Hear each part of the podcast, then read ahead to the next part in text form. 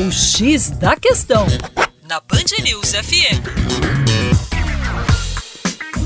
Olá, meu caro ouvinte Band News, com vocês, João Marcelo, Geografia Terra Negra, falando sobre, infelizmente, a proliferação de armas químicas no mundo. Acompanhamos aí recentemente o chamado caso Skripal, envenenamento do agente secreto russo em território britânico esse envenenamento por um agente químico denominado Novichok, um, um agente extremamente letal, ele foi envenenado, a sua filha também, o que prova que as armas químicas têm sistematicamente sido usadas não só no assassinato de agentes secretos, mas também em assassinatos em massa. Vamos lembrar que as armas químicas foram utilizadas na guerra da Síria.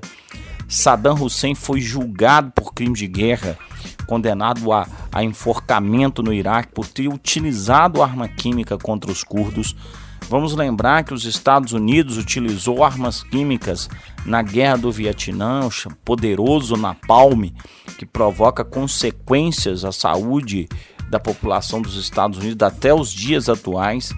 Então, armas químicas, armas biológicas, armas nucleares são armas de destruição em massa que deveriam ser banidas porque é, oferecem um risco extremamente elevado a toda a humanidade.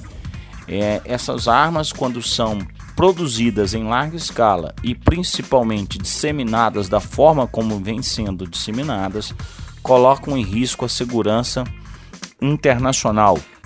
E é preciso que a ONU e que as autoridades internacionais tenham mais firmeza no combate a essa proliferação de armamentos. A pergunta que fica no ar é: será que aquele que combate não é aquele que distribui? Para mais, acesse o nosso site educaçãoforadacaixa.com. Um abraço.